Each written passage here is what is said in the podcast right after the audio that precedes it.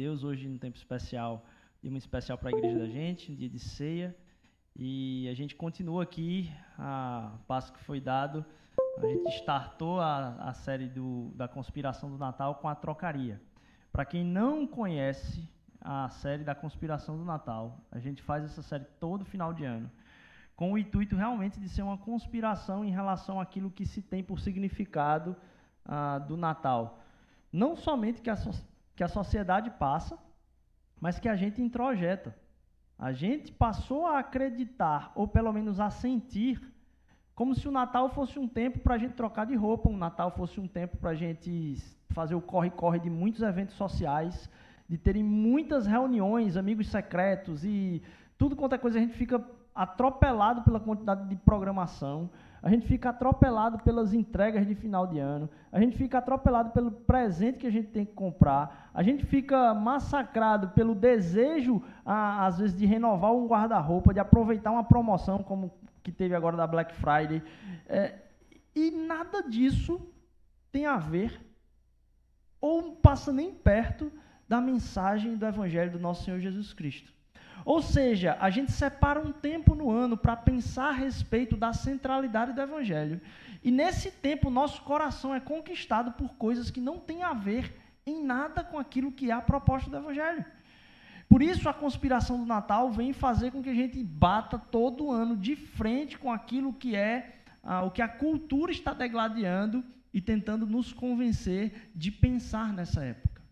Por isso que a gente fez ah, o gaste menos com a trocaria, para que a gente entendesse que a gente não precisa tirar do nosso bolso o tempo todo numa crise de que a gente precisa gastar conosco, mas que a gente pode viver insatisfação muitas vezes com o que a gente já tem ou renovando de uma outra forma que não com gastos físicos que a gente já tem, mas também aproveitando para que aquilo que sobrou na, do, do nosso não gasto, a gente possa pensar não em gastar conosco, mas com outras pessoas a gente poder abençoar a vida de outras pessoas. Não é um gaste menos no sentido de poupe, é um gaste menos no sentido de, olha, você não tem falta, você tem sobra, você tem transbordar de poder fornecer para as outras pessoas aquilo que Deus colocou na sua vida. Existe sobra nos nossos bolsos para a partilha, não existe falta. A ninguém Deus deu falta financeira. A gente pode estar numa crise financeira em casa, mas a ninguém Deus deu falta financeira. É por isso que pessoas que têm uma maior simplicidade, às vezes, em relação àquilo que é a sua vida financeira, você vai encontrar em muitas visitas a casa, casas muito pobres, a divisão e a partilha muito maior. O coração muito mais generoso. Eu disse: Olha, eu só tenho esse quilo de farinha mas vamos comer o quilo de farinha juntos, nós dois. E aí a gente pensar sobre como que isso ah, envolve a minha e a sua fé na comunicação do que é o Evangelho, faz com que a gente precise realmente todo mundo se juntar e dizer, vamos fazer essa conspiração.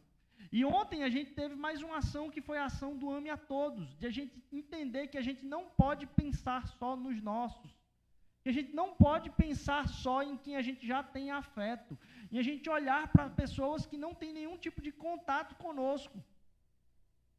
Mas a gente se forçar a entender que é sobre isso que é o Natal. E para isso eu queria começar com vocês lendo um trecho que está lá em Lucas 2. É o trecho da anunciação a respeito da vinda de Jesus. É o, o texto que é central, talvez, para falar do advento. E aí, pausa. A gente está tendo uma série de estudos bíblicos somente no advento, também em paralelo a essa série, na Escola Mosaico. Então, a gente começou hoje uh, um estudo sobre o que isso representou para o desenrolar da história como um todo. A gente vai ver hoje um pouco disso aqui também. Mas todo domingo a gente está tendo, às três da tarde, a Escola Mosaico, um estudo sobre a vinda de Jesus, um estudo sobre o Natal. E aí, ah, eu queria começar lendo então o texto que está lá em Lucas, no capítulo 2, e a gente vai do 1 até o 20. Naqueles dias foi publicado um decreto de César Augusto, convocando toda a população do império para recensear-se. Este, o primeiro recenseamento, foi feito quando Quirino era governador da Síria. Todos iam alistar-se, cada um à sua própria cidade. José também saiu da Galiléia, da cidade de Nazaré, e foi para a Judéia, até a cidade de Davi, chamada Belém, por ser ele da casa e família de Davi, a fim de alistar-se com Maria, sua esposa, que estava grávida. E aconteceu que, estando eles ali, chegou o tempo de ela ter a criança. Então Maria deu à luz ao seu filho primogênito, enfaixou o menino e deitou-o numa manjedoura, porque não havia lugar para eles na hospedaria. Havia naquela mesma região pastores que viviam nos campos e guardavam os seus rebanhos durante as vigílias da noite. E um anjo do Senhor desceu aonde eles estavam, e a glória do Senhor brilhou ao redor deles, e ficaram tomados de grande temor. O anjo, porém, lhes disse: Não tenham medo, estou aqui para lhes trazer boa nova de grande alegria, que será para todo o povo. É que hoje, na cidade de Davi, lhes nasceu o Salvador, que é Cristo o Senhor. E isto servirá a vocês de sinal: vocês encontrarão uma criança envoltas em faixas e deitada em uma manjedoura. E de repente apareceu com um anjo uma multidão do exército celestial, louvando a Deus e dizendo: Glória a Deus nas maiores alturas e paz na terra entre os homens, a quem ele quer bem. Quando os anjos se afastaram deles e voltaram para o céu, os pastores disseram uns aos outros: Vamos até Belém e vejamos os acontecimentos que o Senhor nos deu a conhecer. Foram depressa e encontraram Maria e José e a criança deitada na manjedoura. E vendo isso, divulgaram o que lhes tinha sido dito a respeito desse menino. Todos os que ouviram se admiravam das coisas relatadas pelos pastores. Maria, porém, guardava todas essas palavras, meditando-as no seu coração. E os pastores voltaram, glorificando e louvando a Deus por tudo que tinham ouvido e visto, como lhes tinha sido anunciado. Vamos orar. Deus, abençoa o poder da tua palavra nas nossas vidas, faz com que isso ah, nos revele cada vez mais a presença plena ah, do, da, da, tua soberania, do teu poder, da tua ação na história ah, e, e, do propósito do Senhor para as nossas próprias vidas. É o que eu te peço em nome de Jesus. Amém. A gente está lendo aqui um texto que talvez seja difícil você ter mantido a concentração nele todo, porque você ouviu ele tantas vezes, você já deve ter ouvido esse texto tantas vezes que é, é, a gente às vezes passa no automático por ele. E a gente escolheu esse trecho em Lucas, porque o evangelho de Lucas, ele é um evangelho que tem uma característica de desejo de transmissão não só histórica, mas tem um aspecto muito focado no discipulado cristão, no que é a pessoa que segue Jesus. Quem é a pessoa que segue Jesus? Como ela tem que caminhar, vamos dizer assim. O foco do Evangelho de Lucas vai na jornada de Cristo Jesus para Jerusalém, de como ele nasce ah, ah, ali em Belém, mas é, é criado em Nazaré e ah, na Galileia, e ele tem todo o seu percurso até chegar no ápice daquilo que é a sua história ali na cruz em Jerusalém, uma cidade central. E eu queria hoje, através desse texto, falar do que é um evangelho que nos convida a amar a todos, mostrando um evangelho que confronta a gente em algumas áreas. Ele confronta nossa fé e nossa dinâmica de percepção em três uh, aspectos profundos, e o texto mostra isso. Primeiro, na relação de poder, em como a gente atribui status de poder e como a gente se relaciona com poderes o Evangelho vem confrontar o nosso ser profundamente. O Evangelho também vem confrontar o nosso coração em como a gente se relaciona nos lugares que a gente pisa. Como é que a gente considera na nossa vida a importância não só das pessoas e dos poderes que elas têm, a gente considera os lugares onde a gente pisa e como a gente considera ou reconsidera o nosso próprio propósito de vida. Aqui a gente tem o texto iniciando com um convite, uma narração histórica a respeito de. Não é um convite, é uma carta de obrigação. Porque quando o imperador diz assim: olha, é o momento de recensear-se, aquilo que o imperador está colocando ali como sendo: olha, você deve sair da sua casa e ir para a cidade da sua família, por causa do recenso, do recenseamento, essa fala do imperador não é opcional. Essa fala do imperador, ela é realmente imperativa. Você tem que fazer isso. O poder da fala, do convite do imperador, te obriga a sair de onde você está e ir para onde ele quer que você vá. Você deve sair da sua cidade e perceba o tamanho da crise demográfica nessa, nesse evento. As pessoas têm que sair e ir para a cidade de origem dos seus pais. O que significa que nem toda cidade era um posto de recenseamento. As cidades principais do povo judeu é que aglomeravam esse recenseamento e cada um ia para a cidade de onde a sua genealogia vinha. José teve que sair de lá da Galileia para ir para Belém, junto de Jerusalém, que era parte de onde a família dele foi, de onde a família dele era. E aí perceba que se isso acontece em todo o estado de Israel, em toda a população israelita naquele, naquele tempo, na verdade, isso causa um baita problema demográfico. Vai ter muita gente em pouca cidade. Vai ter muita gente chegando num lugar e a gente não, não a, gente falou aqui do problema da hospedaria, não tinha um lugar para José, para José e para Maria, mas mais do que isso, não tinha booking, não tinha Airbnb. Então as pessoas chegavam no local e imagine agora as filas de pessoas ao redor de vários lugares para se hospedarem. E aquele ali é um momento de ir para aquele lugar, principalmente para José e para Maria, que não é tranquilo, a gente vai chegar nesse ponto. Mas eu estou falando aqui primeiro do convite do imperador às pessoas. Aquele que tem poder, a palavra dele, ela tem a, a, o poder de imperativo sobre a vida das pessoas. Saia de onde você está e vá para onde eu estou mandando você ir. Esse recenseamento fez a família de Jesus ir para Belém. Jesus ainda não nascido. Aqui no relato da descrição de como um momento chave da história do universo encontra o nascimento do Salvador da humanidade e a forma como isso é relatado, primeiro, confronta a forma como a gente enxerga as outras pessoas e como a gente atribui relação com o outro pelo poder que o outro tem. Aqui você tem uma, uma, um relato histórico do que estava acontecendo. O imperador que tem poder de palavra diz: todo mundo vai para esse lugar. Provavelmente, quem tinha acesso a conseguir de cara alguns lugares legais é quem tinha ou contato familiar na cidade ou acesso a muita gente importante na cidade que conseguisse um lugar para que a pessoa ficasse. Tá todo mundo querendo chegar em algum lugar ali para se hospedar. Provavelmente as pessoas que tinham o primeiro acesso é ou quem tem familiar realmente morando naquele lugar, ou então quem tem acesso a pessoas de poderes. Agora perceba o seguinte: a quem ou como, minuciosamente, granularmente, especificamente, o Senhor nosso Deus escolheu revelar o momento chave na história da humanidade? A pastores pastores naquela época, eles não eram é, uma classe que era, vamos dizer assim, imunda ou rejeitada, mas era uma classe sem poder nenhum.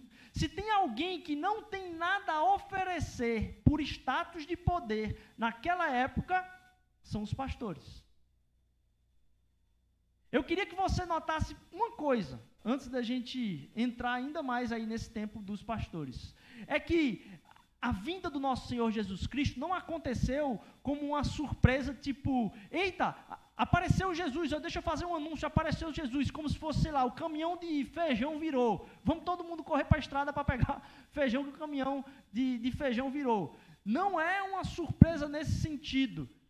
O povo de Israel, desde a última carta, 400 anos antes aí, a última, o último escrito profético, 400 anos antes, vem especulando o tempo todo o que seria a vinda do Messias. O povo de Israel sai ah, do domínio ah, ah, do, do, do, reino do norte, né, da Síria, vai para a Babilônia, sai da Babilônia, é conquistado várias vezes por causa das consequências do Império Grego de Alexandre o Grande e agora está debaixo do domínio romano.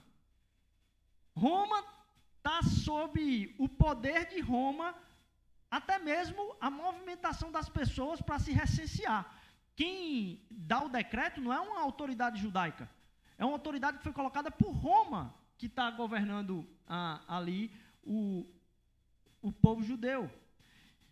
Então, a especulação a respeito da vinda do Messias, a especulação a respeito é, do que seria esse momento, como aquilo que a gente lê nos Salmos, que o Senhor é soberano, que o Senhor é pelo seu povo, que o Senhor cumpre suas promessas, que a aliança de Deus com Abraão, como que isso vai se cumprir?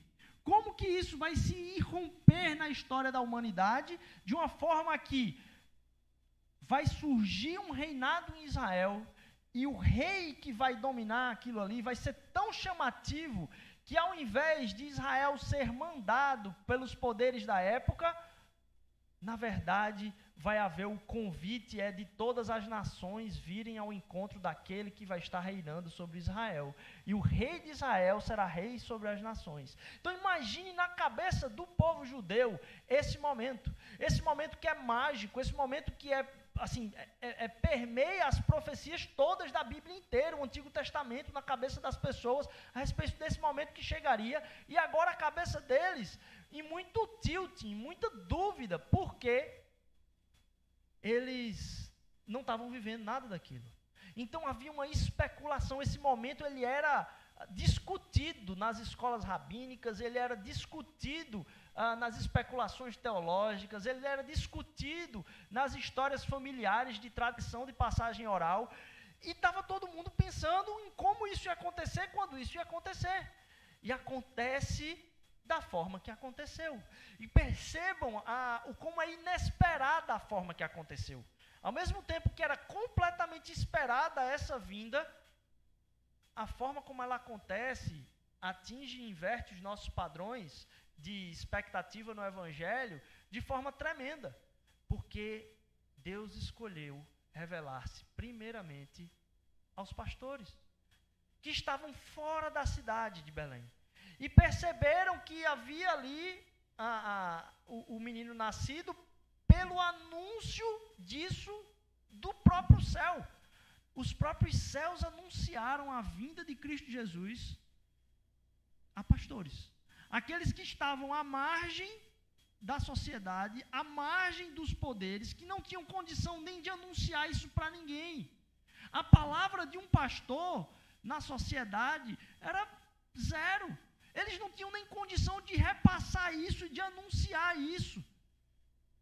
E se tem uma coisa que Deus inverte na nossa, na nossa, no nosso olhar para como funciona o reino de Deus, já implantado aqui na terra, é que os poderes relacionados às pessoas, eles não existem mais. Eles são invertidos. Aqueles que não têm nenhum tipo de status de poder, agora são colocados como não só os humores esperados nos, nas pessoas inesperadas, como isso nos faz atentar de que Deus se revela a pessoas o tempo todo, mas não a pessoas que a gente espera.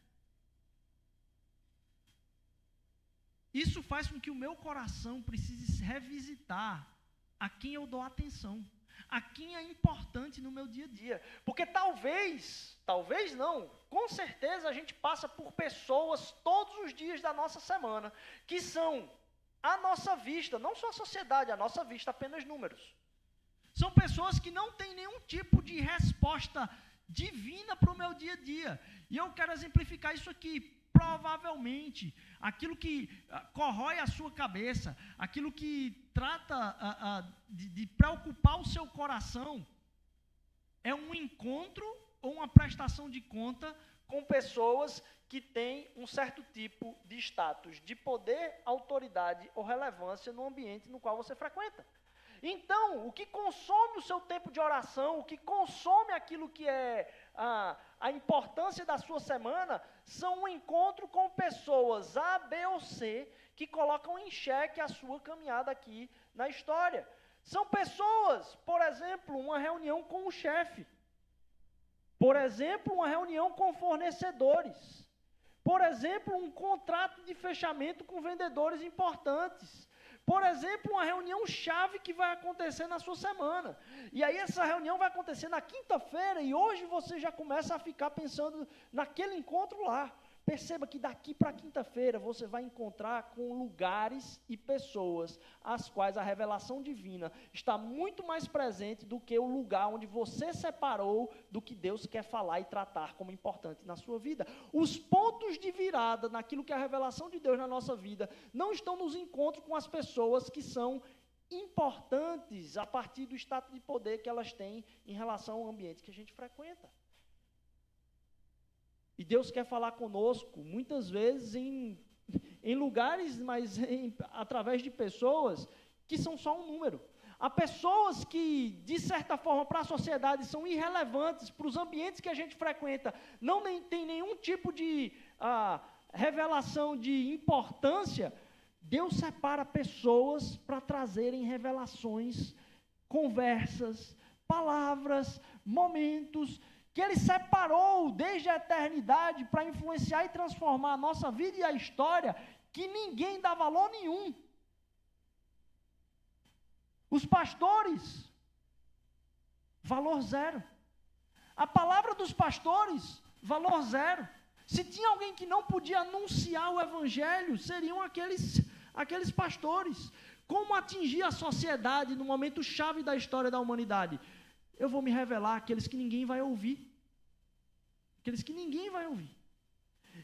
E são esses pastores que são os primeiros evangelistas, juntamente com Ana Maria. Deus escolhe aqueles pastores para serem os primeiros anunciadores entre as pessoas da vinda do Messias. Que Deus confronta no, nos nossos olhares é para que a gente olhe para todos. A gente preste atenção em todas as pessoas com as quais a gente se encontra. Para de alguma forma tentar ouvir de Deus se a gente pode ser uma interferência na história, na vida daquela pessoa, ou se ela pode ser uma interferência na história da nossa própria vida. E a gente ter os ouvidos atentos a cada pessoa, os olhos atentos a cada pessoa com a qual a gente cruza, porque a revelação máxima da história Aprove a Deus escolher as pessoas que estavam do lado de fora da cidade, do lado de fora dos status de poderes, do lado de fora daquilo que é considerado importante. E a elas Deus entregou a informação mais importante que todo mundo precisava ouvir. Deus continua fazendo, não é a mesma coisa, porque a revelação máxima ah, só, tem, só tem essa. Porém, aquilo que Deus quer falar com o mundo, Ele não escolhe a partir de como o mundo espera o status de poderes e importância que as pessoas têm na sociedade. Por isso, os nossos olhos precisam ser confrontados pelo Evangelho e o Evangelho precisa moldar os nossos olhos a prestar atenção em todas as pessoas, a estar aberto a ver é, é, o que Deus quer fazer através da vida de todas as pessoas, por mais absurdo que isso seja. Estava na dúvida aqui se partilhava com vocês ou não a respeito de uma história curiosa. Essa semana eu estava numa padaria lá em São Paulo e chega um cara para mim, ele senta na mesa, mesma mesa que eu, achei que ele estava comendo ali, não prestei muita atenção nele. E do nada esse cara me diz assim, olha, cara, tu pode me ajudar? Eu tô de ressaca. Dá para ver que o cara Estava mal mesmo assim. Eu estou de ressaca. E eu queria que alguém pudesse me ajudar. E eu disse, claro, meu amigo, como é que você quer que eu lhe ajude? E ele me diz assim, tu tem como pagar uma pinga para mim? Eu parei e disse, tu quer curar tua ressaca, pedindo para eu pagar uma pinga para tu? Não, pô, peraí, pega um café, pega um misto aí, senta aí na mesa, vamos, vamos, a gente come, mas come, come direito. Eu disse, não, cara, a única coisa que me cura é outra 51. Eu disse, como é, que conversa fiada, cara, deixa da tua resenha, deixa da tua onda. Vamos comer aqui, vamos comer comigo. E aí, ah, Deus começou a, a colocar no meu coração, disse, Rodrigo, você está menosprezando o que pode sair da boca desse homem? Você está menosprezando a, a figura dele pelo absurdo que ele está falando. Deixa eu dizer para você, Rodrigo, preste atenção em tudo que essa pessoa fala. Porque você não escolhe a partir de quem eu vou me revelar. Ah, Deus fez alguma revelação tremenda para mim através da vida do cara? Eu acho que fez, falando justamente isso comigo. Não que o cara falou algo que ó, foi um peso naquele momento. Mas a gente pode partilhar ali da mesa por um tempo, é, de uma maneira completamente absurda. Mas Deus tentando dizer, ó, acorda, Rodrigo, não tem gente que é desimportante, não tem gente que não tem relevância, não tem gente que você pode passar o olho por sobre ela. A gente tem que estar atento a todas as pessoas com as quais a gente cruza no nosso caminho. Porque se o imperador tem a voz de fazer com que José e sua família saia de uma cidade para outra, para onde ele quer. Deus escolheu convidar para ouvir o maior anúncio de nascimento aqueles que não são convidados para nada, em lugar nenhum. E Deus entregou propositalmente a eles essa revelação. E aí aqui eu passo para mais um o segundo ponto nosso, da nossa conversa aqui. Que é como não só a relação que temos com a, as pessoas uh, muda pelo Evangelho, mas a relação que temos com lugares muda também. Tem um, um, um, confronto aqui nesse ponto que é maior ainda do que o fato de Deus ter escolhido se revelar a pastores. Existe um símbolo para o povo judeu, um símbolo da presença de Deus. Existe uma coisa que é representativa da presença de Deus, e mais do que isso, da presença da glória do Senhor. Isso é representado no templo. O templo tem um caráter de figura da presença de Deus para o judeu. É ali onde o povo de Deus encontra a presença de Deus. É ali onde a peregrinação do povo de Deus, algumas vezes no ano, para que seja entregues uh, sacrifícios a Deus, ele aceita e poucas pessoas podem adentrar o Santo dos Santos, que é o lugar da presença plena da glória de Deus para o povo judeu. Templo, presença de Deus. A arca da aliança é trazida no Antigo Testamento como sendo o, algo que você não pode vacilar nem de segurar, porque ali está a glória da presença de Deus, a revelação de Deus ah, naquele lugar. Em alguns momentos da história, há um, um, um, um ouvir da parte de Deus por profetas. Deus fala aos profetas, e os profetas falam a respeito do que Deus tem mostrado a eles, ao povo.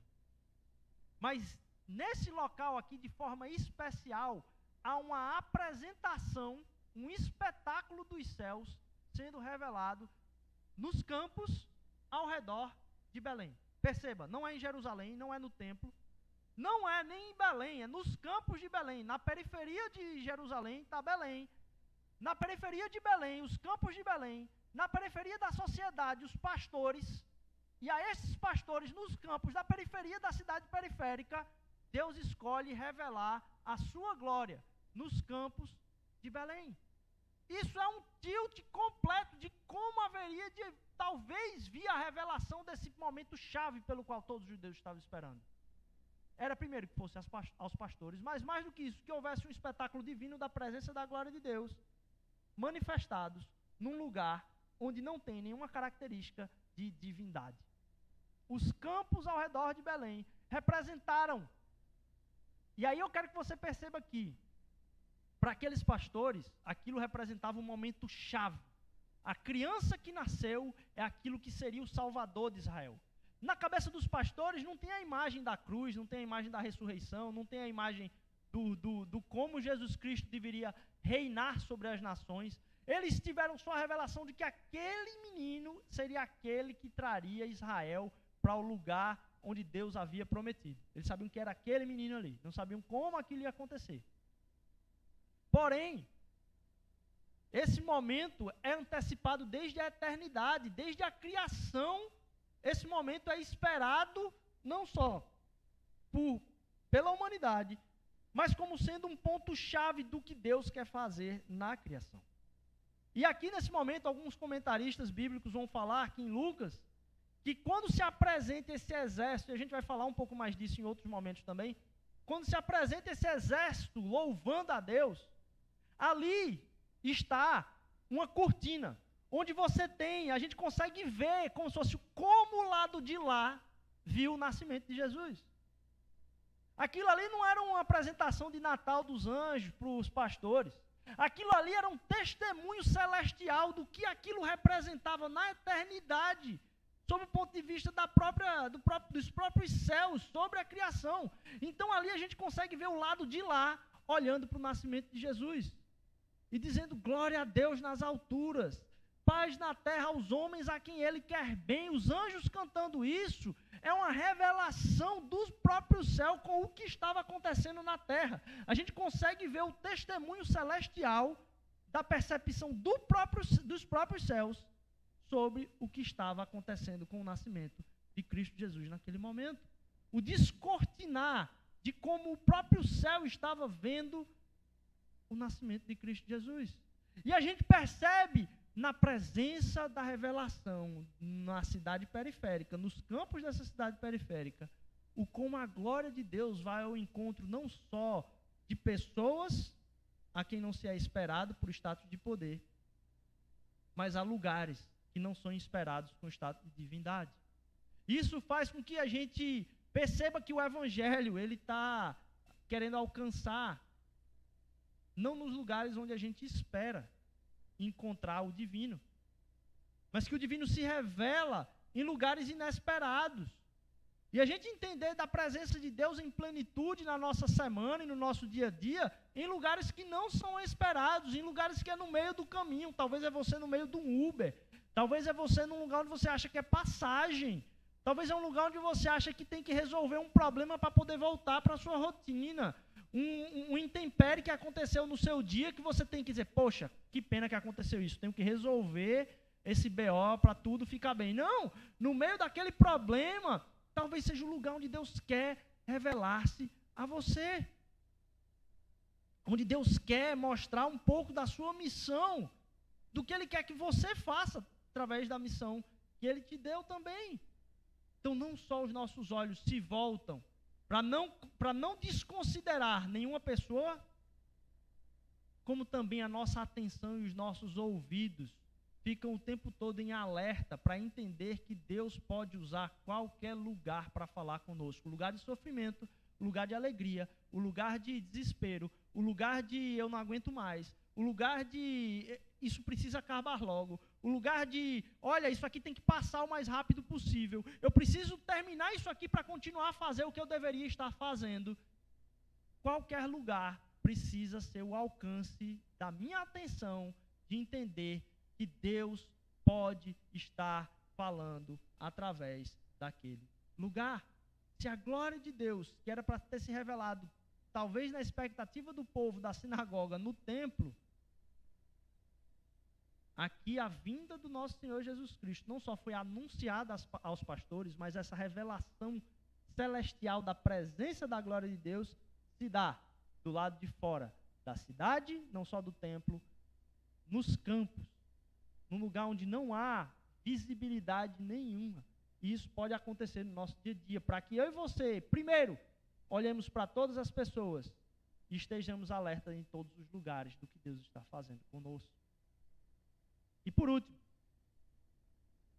aquilo que é a revelação do Evangelho, ela faz com que a gente olhe para todas as pessoas, perceba todos os lugares, mas reoriente também os nossos propósitos. Quando uma criança nasce, essa criança ela traz alegria, principalmente para a família há uma expectativa na família, em quem está próximo a respeito do nascimento daquela criança. Há uma alegria maior, um cuidado maior, uma proximidade, um afeto maior por toda a família que faz parte do nascimento daquela criança. Hoje a gente pode ter um momento muito massa aqui. A gente teve a apresentação das gêmeas de Stanley e Karine hoje pela manhã aqui. As gêmeas do Mosaic Kids que já vão estar correndo por aí, é, Malu e Lara. É, e foi um momento muito bonito testemunho, alegria, choro.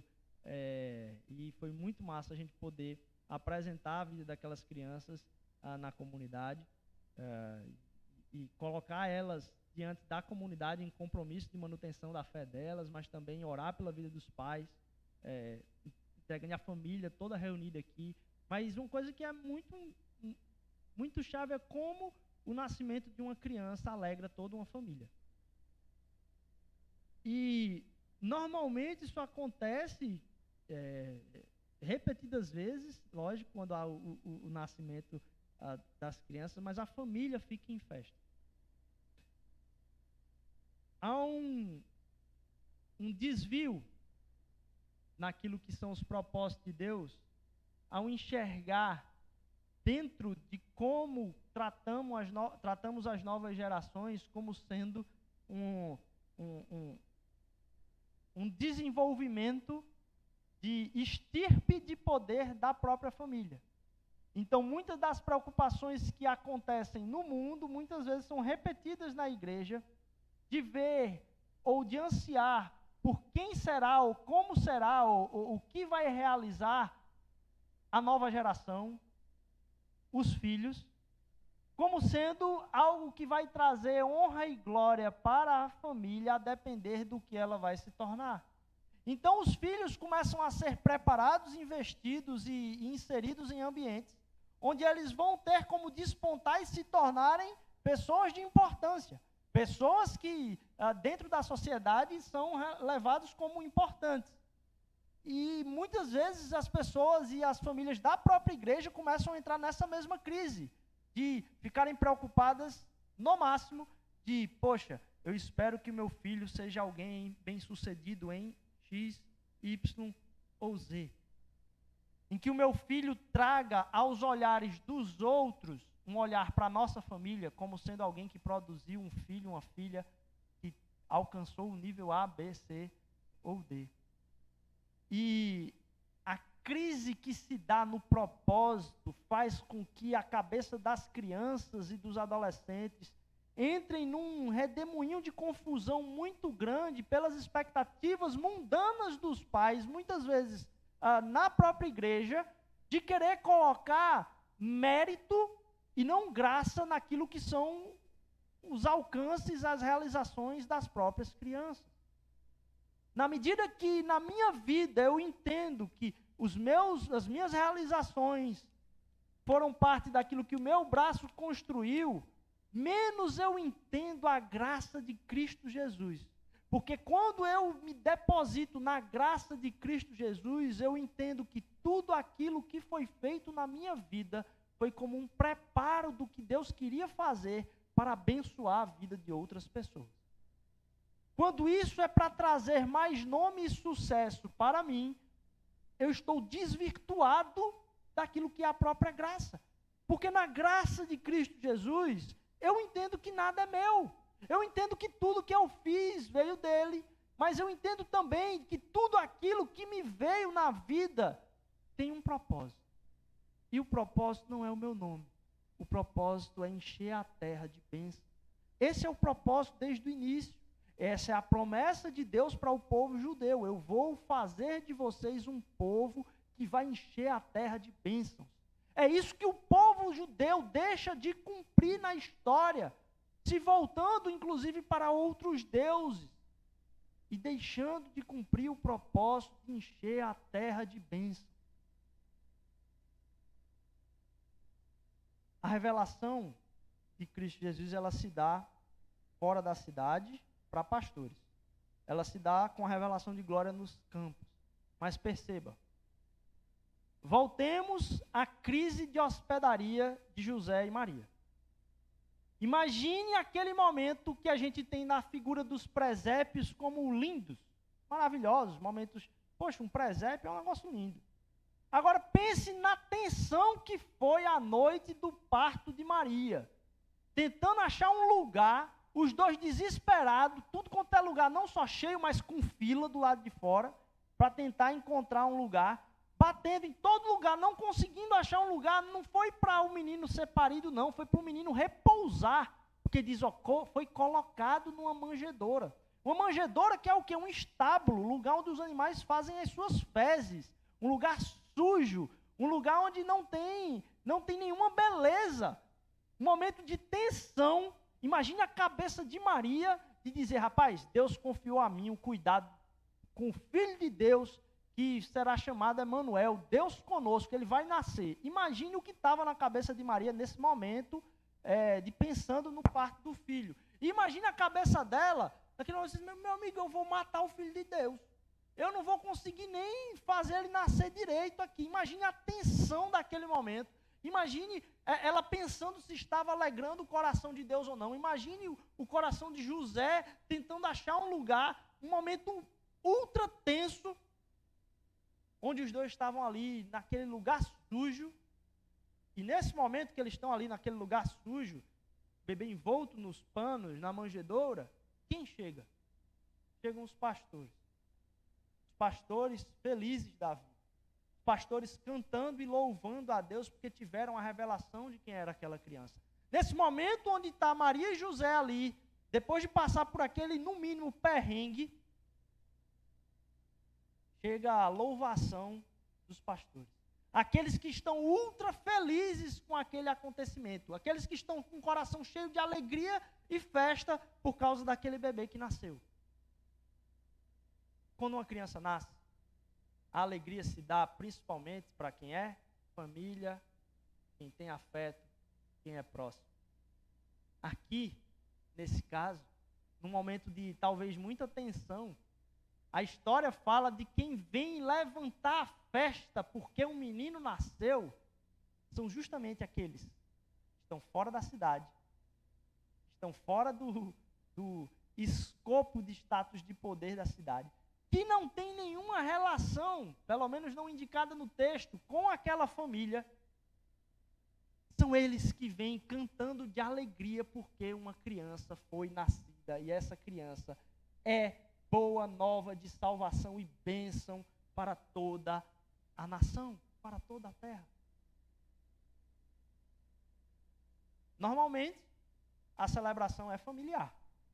Aqui, a revelação de celebração pelo nascimento da criança não tem a ver simplesmente com a família de Maria e José, mas tem a ver com toda a, a cidade de Belém. Mais do que isso, os anjos revelam: toda a terra vai ser celebração, porque Deus quer bem à humanidade. Aos homens e à humanidade, Deus quer de boa vontade abençoar em graça, celebram com o nascimento daquela criança.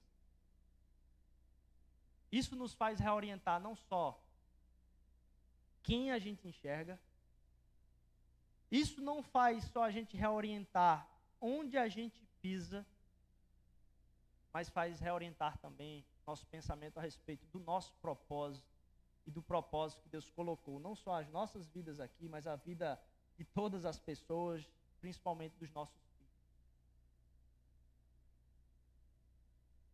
Desde Abraão, Deus conclamou um povo que, através de sua descendência, todas as famílias da terra regozijariam todos seriam abençoados pelas novas gerações daquilo que seria o chamado de Deus para o povo de Israel.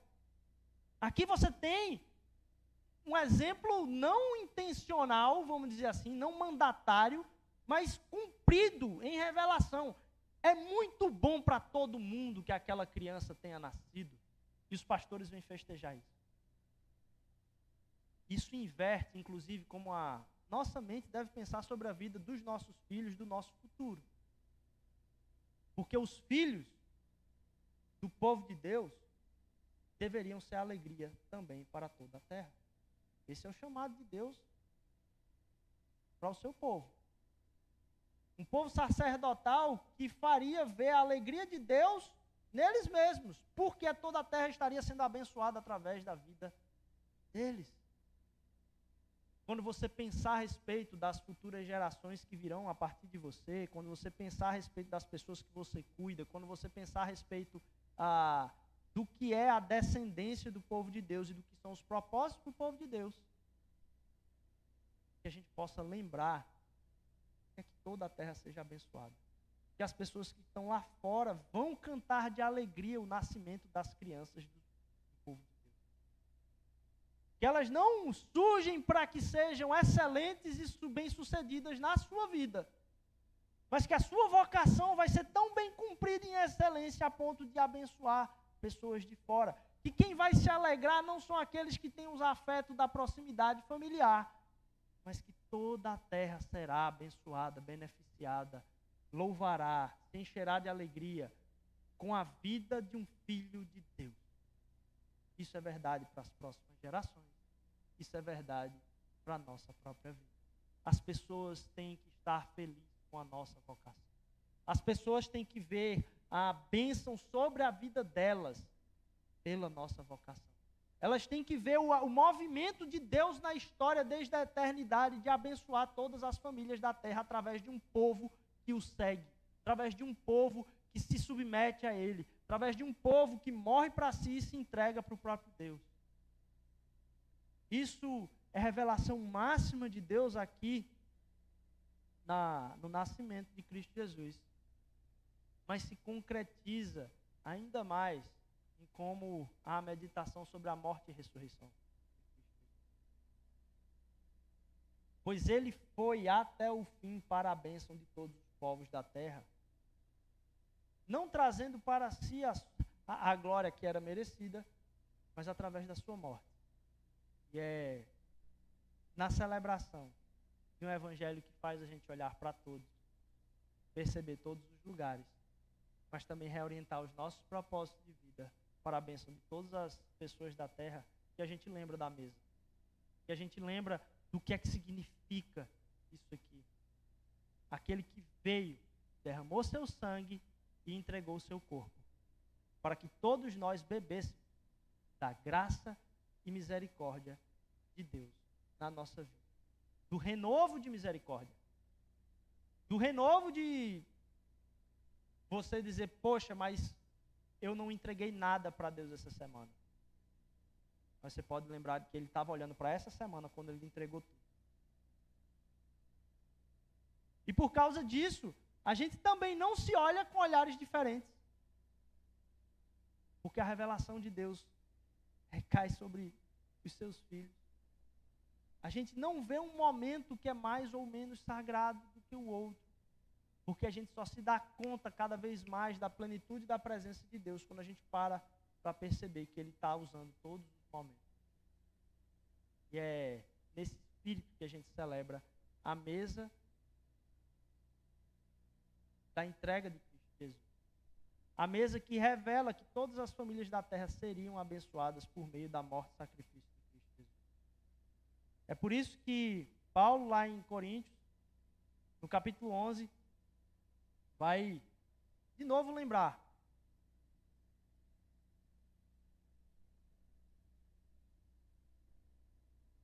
Que ele entrega aquilo que recebeu do Senhor. Que o Senhor Jesus, na noite em que foi traído, pegou um pão e, tendo dado graças, o partiu e disse: Isso é o meu corpo que é dado por vocês. Façam isso em memória de mim. Do mesmo modo, depois da ceia, pegou também o cálice, dizendo: Este cálice é a nova aliança no, no meu sangue. Façam isso todas as vezes que o beberem, em memória de mim. Porque todas as vezes que comerem do pão e beberem do cálice, vocês anunciam a morte do Senhor até que ele venha. Por isso, aquele que comer ou beber do cálice do Senhor indignamente será réu do corpo e do sangue do Senhor. Cada um examine-se a si mesmo e assim coma o pão e beba do cálice. Pois quem come e bebe sem discernir o corpo, come e bebe juízo para si. Esse é um, um chamado a gente discernir o corpo. E a gente discerne o corpo no que Deus fez na nossa vida, mas o corpo que está sendo falado aqui é o corpo de Cristo. Deus chamou um povo para abençoar todas as famílias da terra. Um povo que não enxerga culpa no outro, mas tem a graça e a alegria em Cristo Jesus, porque mesmo enxergando a culpa em si, vê o seu perdão, vê a sua misericórdia, vê o seu renovo. A gente vai participar do tempo de ceia agora, e eu ah, convido todos que ah, confessam Cristo Jesus como seu Senhor e Salvador, todos aqueles que ah, já partilharam desse testemunho, a, a partilharem da mesa também. A gente está celebrando em família aqui, celebrando como um corpo, o que é ah, o poder do Evangelho, daquele e foi até o fim para abençoar todas as famílias da terra.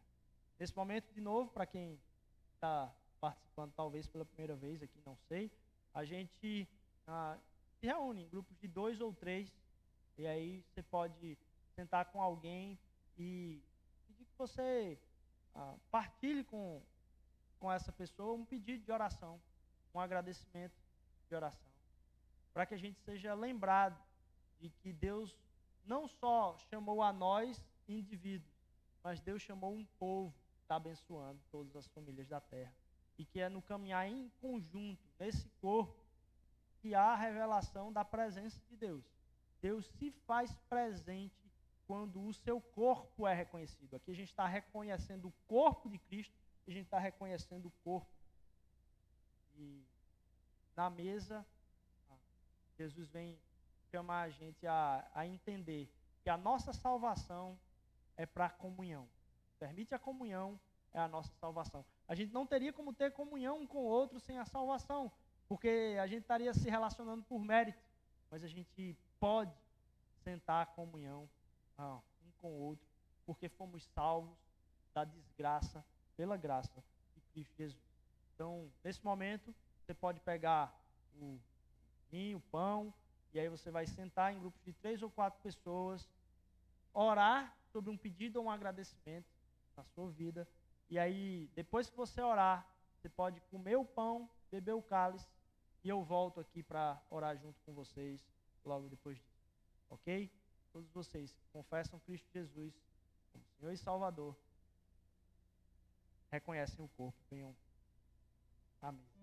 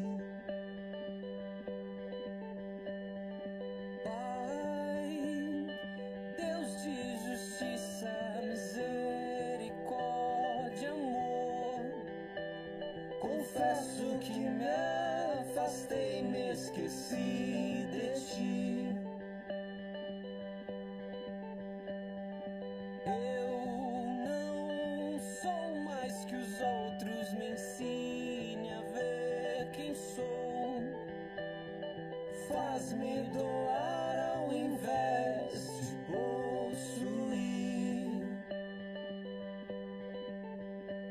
possuir.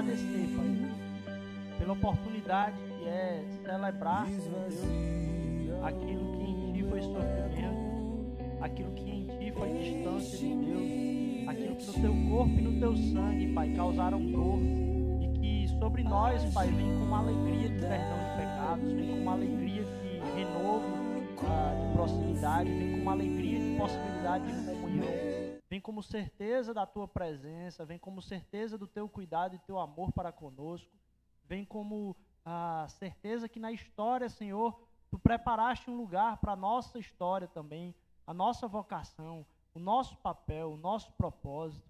Senhor, como tu nos enxergaste, Pai, nos faz enxergar todas as pessoas que o Senhor coloca no nosso caminho. Não nos deixa mensurar as pessoas pela o valor que elas têm, ou na sociedade, ou na nossa própria vida, de interesse próprio, ou ah, ah, de interesse para a própria sociedade. Jesus nos faz em, perceber em todos os lugares a tua ação, enxergar em todos os lugares a possibilidade da tua missão, enxergar em, em tudo que, que o Senhor coloca à nossa volta uma oportunidade de servir. E mais do que isso, Senhor Deus, em ver a nossa vida como para a bênção das famílias da terra, como para a bênção e alegria das outras pessoas. Como aqueles pastores, Senhor Deus, viram, Pai, na oportunidade ali de revelação celestial, a alegria fluindo a partir de onde não se esperava, Senhor Deus.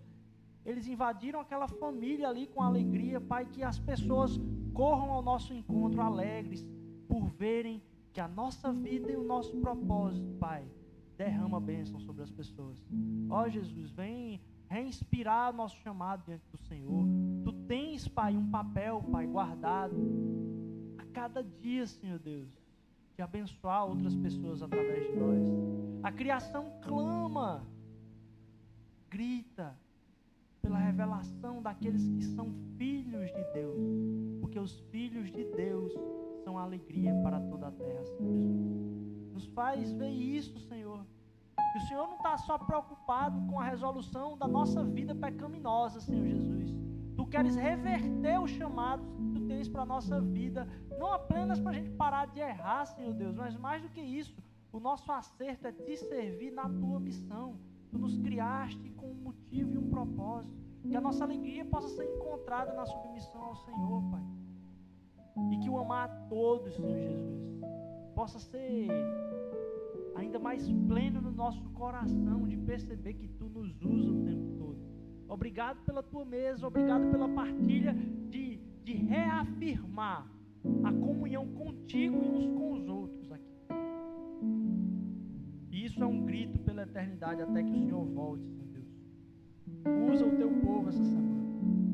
Nos usa para a honra e glória do teu nome. Teu nome possa ser visto, Pai, cantado, louvado, Senhor Deus. Como aquilo que foi revelação dos céus naquele momento. Glória a Deus nas alturas e paz aos homens. Senhor, que a, a, a nossa vida manifeste paz, Senhor Deus, e as pessoas vejam a tua glória na nossa vida, Senhor Jesus. Nos faz ser a transformação desse mundo, é que eu te peço, Pai. Em nome de Jesus, restaura o vigor da nossa paixão pelo Senhor. Em nome de Jesus, restaura a, a vontade que temos, Senhor Deus, de estar aos teus pés. Em nome de Jesus, restaura a alegria, restaura a paz, restaura a tranquilidade de saber que o Senhor cuida de nós. É o que eu te peço em nome de Jesus. Amém, amém. Vamos ficar de pé, vamos louvar a Deus. Né?